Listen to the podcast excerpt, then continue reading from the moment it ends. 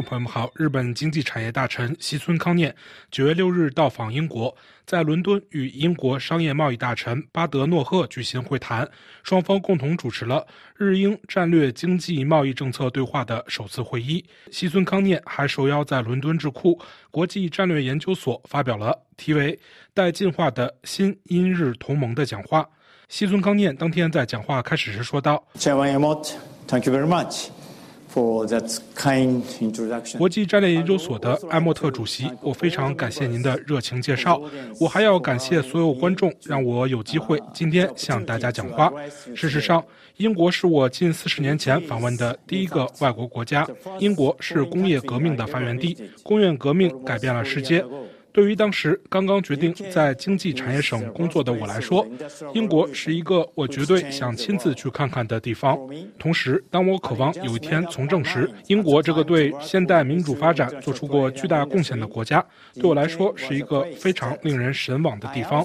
我参观了宏伟的白金汉宫和英国国家美术馆，那里的展品几乎编织了一段自古以来的历史。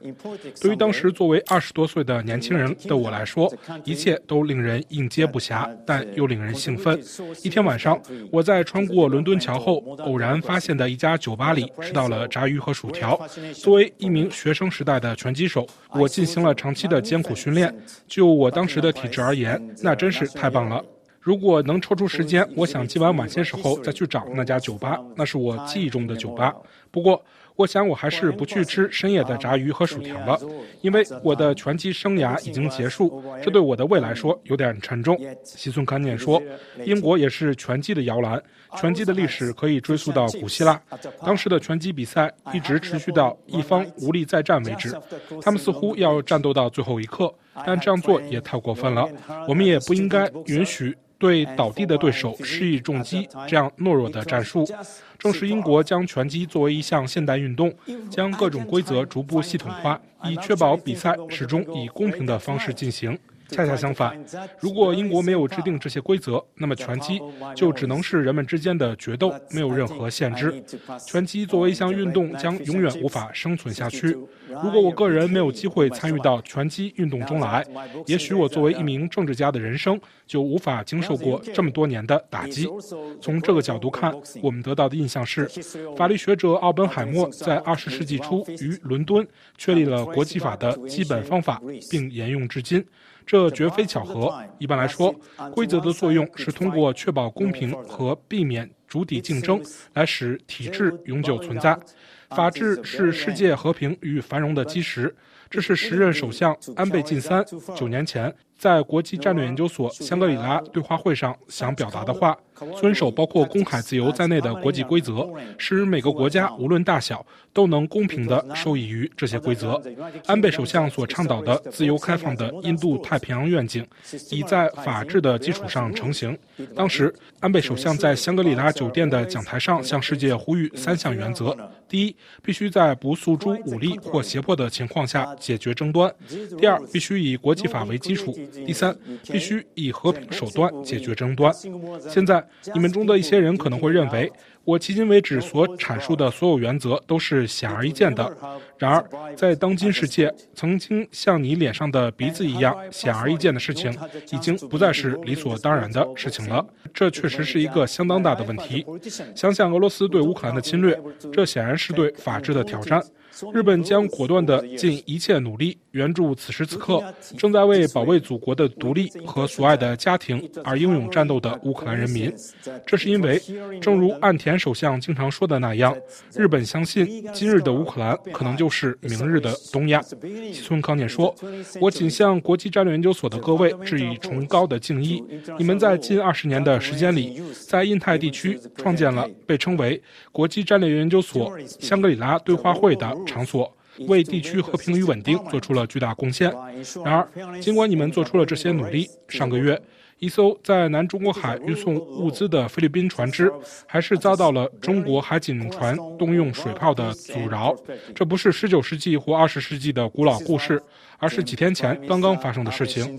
从印度太平洋到大西洋的世界海洋必须是自由和开放的。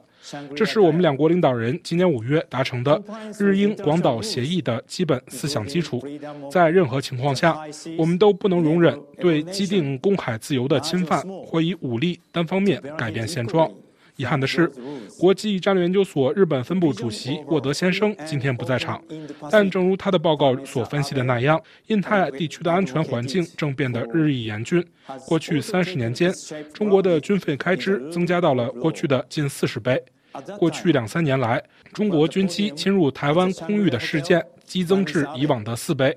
朝鲜多次进行核开发，并违反联合国安理会的相关决议发射弹道导弹。以法治为基础的国际秩序，迄今一直是全球和平与繁荣的基石，但现在却面临着巨大的挑战。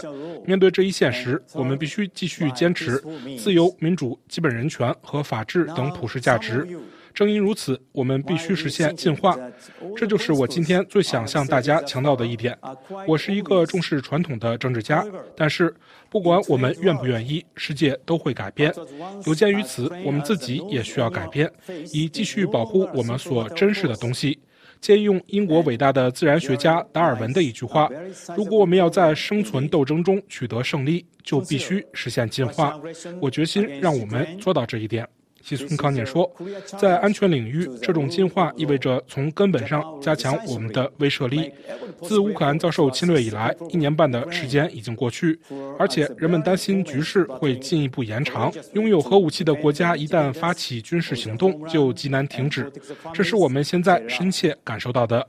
如果该国还是联合国安理会常任理事国，联合国就将无法正常运作，使解决冲突变得更加困难。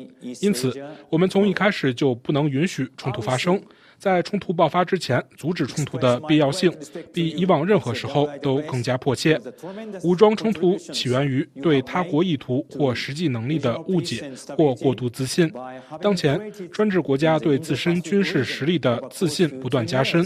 我们必须扎扎实实地加强威慑力。为此，日本在2022年底修订了三份国家安全保障相关文件，向新的进化迈出了一大步。我们将大幅改变迄今为止的国家安全保障政策，拥有并且加强反击能力。我们决定从根本上加强我们的防卫力。因此，到了2027财年，我们将把迄今为止的防卫费预算水平。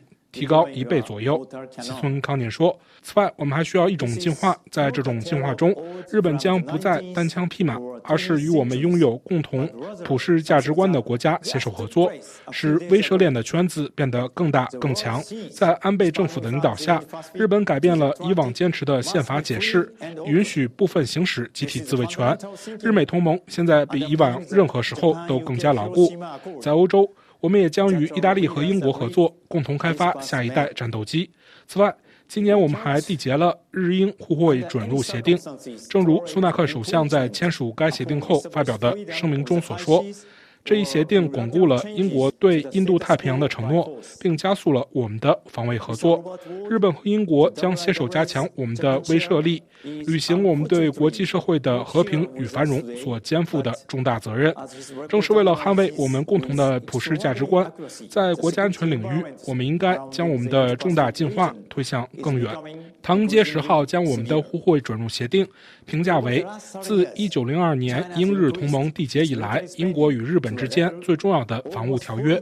今年恰逢旧英日同盟失效一个世纪，在二十多年的时间里，该同盟经历了三轮修订。在其序言中，除了安全之外，有一点在每个版本中都保持一致：该联盟的宗旨之一是确保为所有国家的商业和工业提供平等的机会。自古以来。经济与安全密不可分，无法维持经济公平，往往是引发冲突的导火索。建立自由公平的经济秩序，可以降低此类冲突的风险，因此具有重要的地缘政治意义。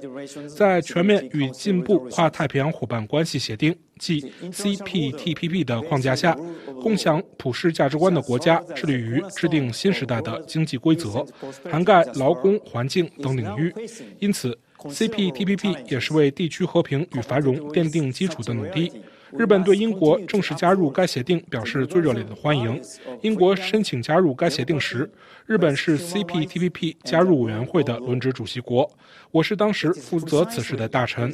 作为领导探讨尽早接收英国加入申请的人，我对英国最终加入 CPTPP 感到由衷的感动。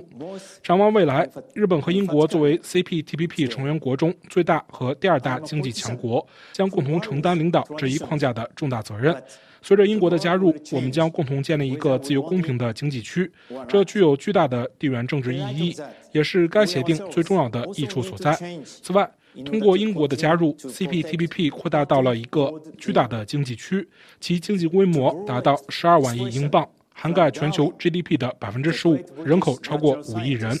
我相信，我们的年轻人将是开辟未来的动力。英国拥有牛津大学和剑桥大学等世界一流的知识基础，英国的参与将通过年轻人之间的积极交流，促进本地区的进一步和平与繁荣。我还相信，世界最大的金融中心伦敦金融城的参与，也将成为 CPTPP 经济区的发展注入新的动力。CPTPP 的前身 TPP 的首次谈判始于十五年前，两千年初，日本、美国和欧洲制造商占全球太阳能电池板制造份额的百分之九十，现在对中国制造商的依赖已经达到百分之八十。十五年前，谁能预见到这种转变？应对气候变化问题，时间至关重要。我们必须不折不扣地实现零净排放社会。我在今年四月主持召开的七国集团气候、能源和环境部长会议上，表达了我在这方面的决心。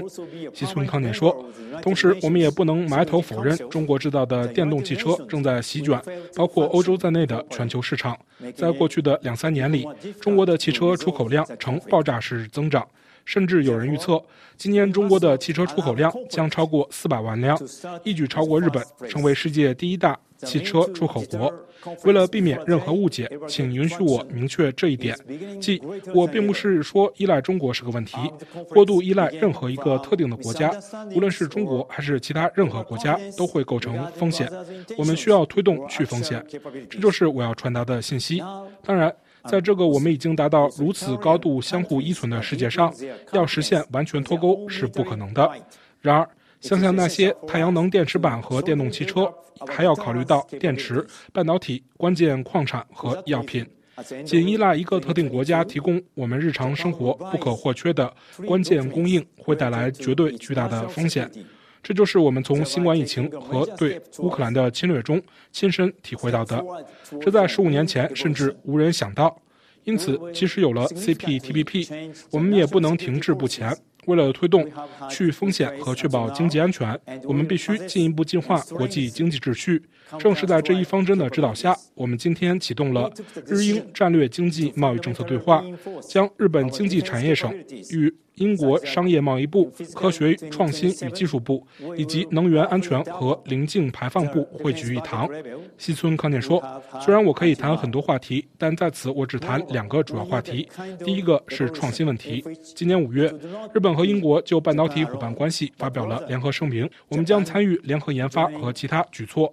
在七国集团峰会上，我们就广岛人工智能进程达成一致。我打算让日本加强与英国的合作。”英国将在今年举行人工智能峰会。在能源领域，此次访问期间，我计划与英国政府就新的高温气冷堆项目签署合作备忘录。今年五月，我们发表了日英可再生能源伙伴关系联合声明。根据该声明，我们还将在海上风力发电等最先进领域开展研发合作。其中一个很有希望的候选项目是佩罗斯奎特太阳能电池，这是一种使用碘而不是硅作为原材料制造太阳能电池板的技术。碘原本。存在于海水中，是一种广泛分布于全球的资源。日本目前占全球产量的近百分之三十，而且储量丰富。这是一项有可能改变游戏规则的创新，有可能使我们在太阳能电池板领域摆脱对某一特定国家的依赖。日本非常希望在这一领域与英国合作。Very much want to work in partnership with the UK in this area。听众朋友们，感谢您的收听，也感谢卢西安的技术合作。请在我们的英泰纵览栏目中查看本期节目的详细内容。